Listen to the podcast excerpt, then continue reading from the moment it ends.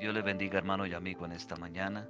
Continuamos con nuestra reflexión diaria en este día, en esta semilla en la cual Dios nos habla. En el día de ayer quedamos en algo importante de lo que era honrar a Dios. Y lo importante es fijar la importancia de honrar a Dios en medio o por medio de la santidad. Esto quiere decir purificación.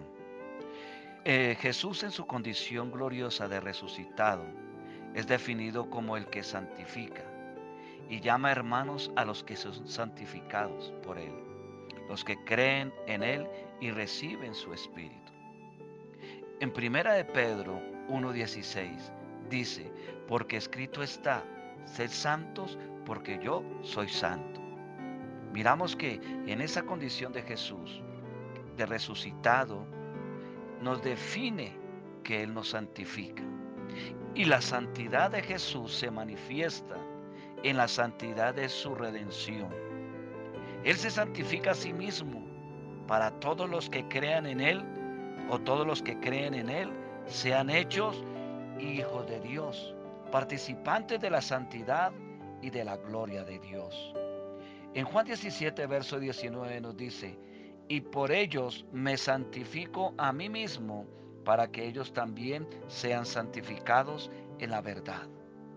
Y en el verso 22 del capítulo 17 de Juan dice, la gloria que me diste, yo les he dado para que sean uno así como nosotros somos uno.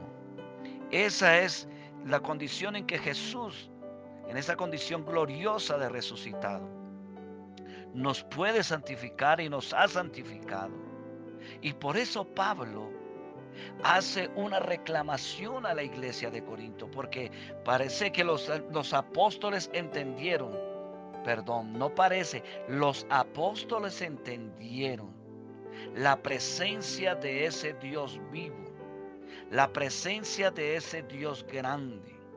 Se ve claramente que estos escritores apostólicos inspirados por el Espíritu Santo, contemplando al convertido, es decir, al verdadero Hijo de Dios en la fe de Cristo, como el cumplimiento de que ahora somos esa montaña donde habita la presencia de Dios.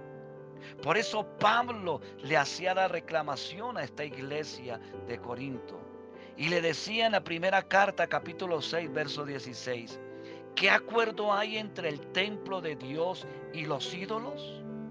Porque vosotros sois el templo del Dios viviente, como Dios dijo, habitaré y andaré entre ellos, y seré su Dios, y ellos serán mi pueblo. Pablo estaba convencido, inspirado por el Espíritu Santo, de que ellos eran el monte, el punto de contacto, el templo, morada del Espíritu de Dios. Porque en 1 Corintios 3:16 nos dice, no sabéis que sois templo de Dios y que el Espíritu de Dios mora en vosotros. El Espíritu Santo de Dios mora en nosotros. Por eso la verdad absoluta de Cristo es en nosotros. No debemos dejar de ser nosotros los hijos de Dios por aquellas doctrinas de hombres, por aquellos hombres que vienen a tergiversar la palabra de Dios y lo llevan a los hombres al pecado, a ir en contra de Dios, a no honrar a Dios, a quitarnos el, el punto fijo de la importancia de honrar a Dios con la santidad que Él nos ha dado. En 6.19 de Primera de Corintios nos dice, ¿o ignoráis que vuestro cuerpo es templo del Espíritu Santo, el cual está en vosotros, el cual tenéis de Dios y que no sois vuestros? Miramos que Dios nos anhela celosamente y Pablo le está diciendo a la iglesia de Corinto que aún su manera de expresar, de vivir exterior, debe ir acorde con la vida real del Espíritu de Dios, porque Dios nos dijo que somos santos, porque Él es santo. Vemos que la imagen en el monte de Sinaí como montaña santa está presente en el pensamiento del israelita a la hora de dar culto a Dios. Eso nos lo dice en Éxodo capítulo 3, verso 1 al 5. Dios habla a Moisés. Dios habla al pueblo de Israel. En este capítulo Dios está mostrando lo que Él es para el pueblo, lo que Él es y dónde se manifiesta al pueblo de Dios. Por eso dice así la escritura en el día de hoy.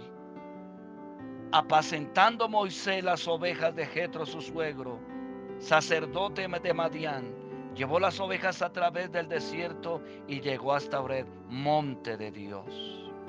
Y se le apareció el ángel de Jehová en una llama de fuego, en medio de una zarza, y él miró y vio que la zarza ardía en fuego y la zarza no se consumía. Entonces Moisés dijo, iré yo ahora y veré esta grande visión, por qué causa la zarza no se quema. Viendo Jehová que él iba a ver, lo llamó Dios de en medio de la zarza y le dijo, Moisés, Moisés. Y él respondió, heme aquí. Y dijo, no te acerques, quita tu calzado de tus pies, porque el lugar en que tú estás, tierra santa, es. Eso es lo mismo que está haciendo un simbolismo Pablo a la iglesia de Corinto. ¿No sabéis que sois templo de Dios? ¿Y qué acuerdo hay entre el templo de Dios y los ídolos? Miramos entonces, dice que vuestro cuerpo es el templo del Espíritu Santo. En otras palabras, Dios nos está exhortando a que nuestra vida debe vivir en santidad, separados de este mundo pecaminoso, de la corriente del sistema de este mundo. Porque nosotros eh, debemos andar, vivir físicamente puros para Dios, moralmente sin pecado para Dios, ceremonialmente consagrados para Dios. Y todo esto lo podremos lograr solamente en Cristo Jesús. La manera de fijar la importancia de honrar a Dios es uno de la santidad, estar separados, separados de aquellas cosas que no le agradan a Dios. Acuérdese, querido hermano, que usted y yo somos templo y morada del Espíritu Santo. Asimismo, amigo que me escucha, si usted quiere ser ese lugar donde habite esa presencia divina, solamente ven a Cristo, reconoce que Él es su Salvador, recíbelo en su corazón, reconoce que usted es pecador y que necesita la salvación de aquel Redentor precioso que nos hizo santos en esa condición gloriosa de resucitado, nos santifica, nos santificó y nos lleva ante el Padre por su gracia y su amor. Ven a Cristo y conoce la verdad y la vida y Él os hará salvo por la eternidad. Dios le bendiga, Dios le guarde.